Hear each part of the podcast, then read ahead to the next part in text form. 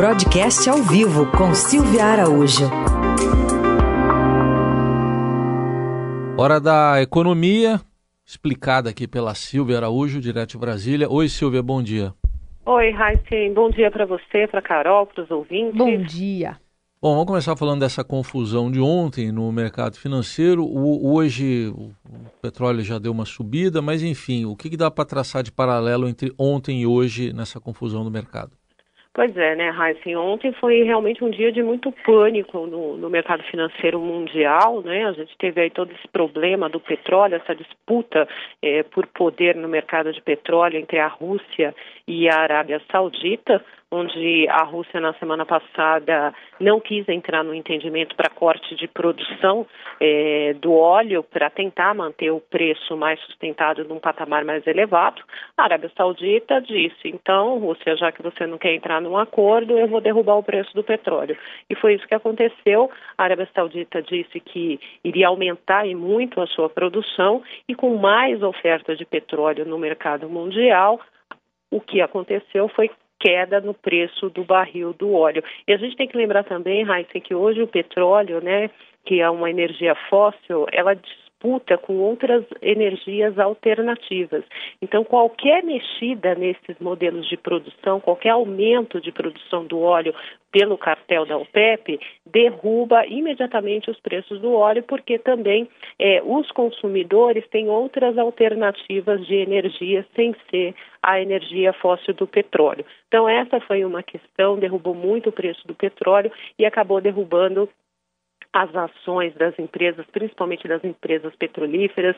A Petrobras perdeu aí 30%, as outras empresas também, Shell, as empresas pelo mundo afora acabaram, acabaram perdendo muito valor de mercado, as ações desvalorizaram muito e as outras empresas também vieram no rastro.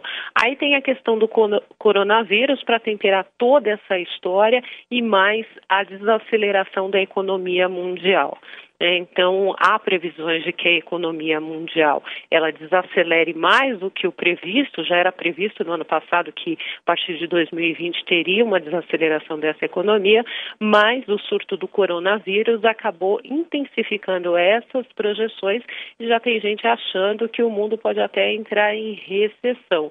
E aí, com isso, os mercados acabam sofrendo bastante e algumas moedas, como o dólar, que é uma moeda forte, acaba subindo perante as moedas emergentes, que são as moedas mais fracas, que é o caso do real. Ontem a gente teve o dólar encostando em quase R$ 4,80. O Banco Central agiu, vendeu 3 bilhões de dólares em moeda no mercado, sacou, isso significa saque das reservas internacionais para vender para quem está precisando de dólar mesmo no mercado, vendeu todos os 3 bilhões.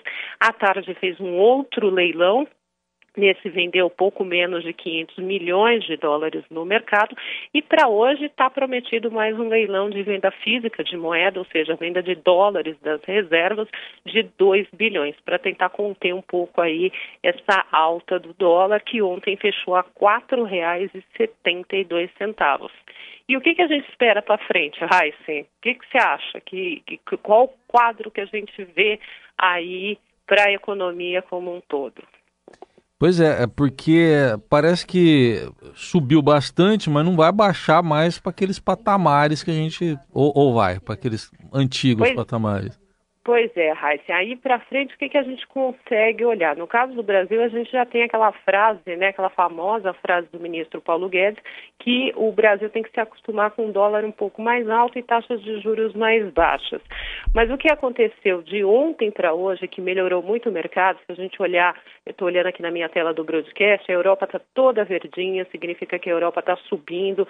Você tem lá um índice, por exemplo, da Bolsa de Paris está subindo 3,39, na Alemanha Alemanha está subindo 3,27, em Londres está subindo 2,2, os futuros de Nova York estão subindo e a Ásia se recuperou um pouco é, na madrugada de hoje. Tudo isso porque o presidente Donald Trump ontem à noite disse que é, os americanos estão estudando estímulos para a economia principalmente estímulos fiscais para as empresas que estão sendo mais prejudicadas é, com essa questão da desaceleração mundial que foi intensificada pelo surto do coronavírus.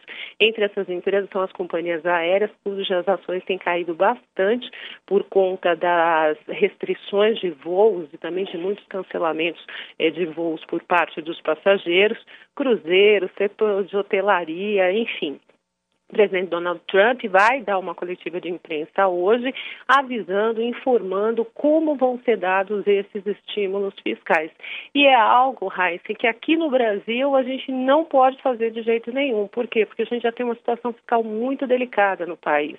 Ontem até se falou em tentar em mudar a CID, aumentar a CID para tentar conter aí a queda do preço do petróleo aqui no Brasil, porque se o petróleo cai muito, o que, que acontece? A Petrobras vai ter um, um, um prejuízo, a Petrobras vai desacelerar muito a sua receita, vai ter impacto sobre os resultados da Petrobras, que paga dividendos para o governo, ou seja, menos dinheiro que vai para o governo, e além disso também, se você tem um preço menor, os impostos que incidem sobre esse preço menor no final das contas vai ter uma arrecadação menor também.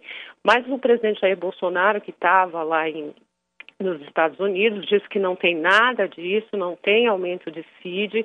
O ministro Bento Albuquerque, que acompanha o presidente na viagem, também disse que não tem nada de aumento de CID, porque você não tem como é, fazer um aumento de imposto, né, Raíssa, no momento que está se discutindo uma reforma tributária. Seria um contrassenso gigantesco por parte do governo fazer esse aumento, promover esse aumento de CID, para, uh, ah, em meio a essa discussão de reforma tributária, quando lá nos Estados Unidos o presidente Donald Trump está falando justamente ao contrário. A gente tem que baixar impostos aqui para tentar estimular a economia. Então está todo mundo esperando essa coletiva do Trump. O governo do Japão também disse que pode dar mais incentivos para a economia e a União Europeia também está de olho no que vai acontecer nos Estados Unidos para tentar replicar um modelo para a economia da União Europeia.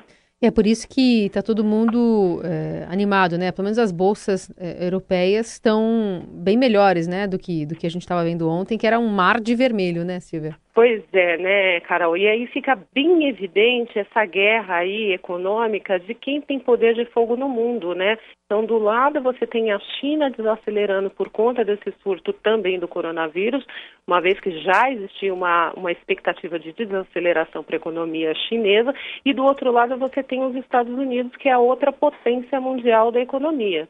Então, na hora que os Estados Unidos é, resolvem entrar pesado nesse jogo para tentar amenizar os efeitos desse, dessa desaceleração, aí a coisa muda de figura, fica parecendo, né, é, guardado as devidas proporções, aquele super-herói que vai tentar salvar o mundo, né? Hum, hum. Bom, e também de olho nessa produção industrial, então, que sai às nove, certo? Isso, daqui a pouquinho tem produção industrial, a gente tem que lembrar que produção industrial foi um dos vilões aí do PIB do, do ano passado, né, que levou o PIB a crescer só 1,1% no ano de 2019. Essa produção industrial é do mês de janeiro, existe uma expectativa de, ela, de que ela cresça um pouquinho, né, pelo menos o pessoal do Projeções Broadcast coletou ali junto aos economistas que, na média, essa produção deve crescer 0,8. Ainda é bem pouco, né, Carol? Ainda é bem pouco para o que o Brasil precisa aí de crescimento, principalmente para gerar empregos e também nesse momento para gerar arrecadação para o governo tentar fechar as suas contas, né? Essa é a Silvia Araújo ajudando a gente a entender, né, com um olhar mais distanciado agora, tudo que aconteceu nesta segunda-feira tumultuada, né, pânico nos mercados, enfim, que vai se desenhando também para esta terça-feira. Silvia, obrigada, a gente volta a se falar na quinta. Ok, até lá, gente.